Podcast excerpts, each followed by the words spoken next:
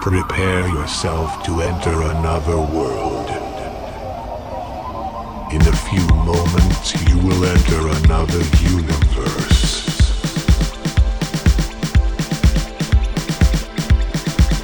DJ Colsey will make you live it. Live it. A unique experience.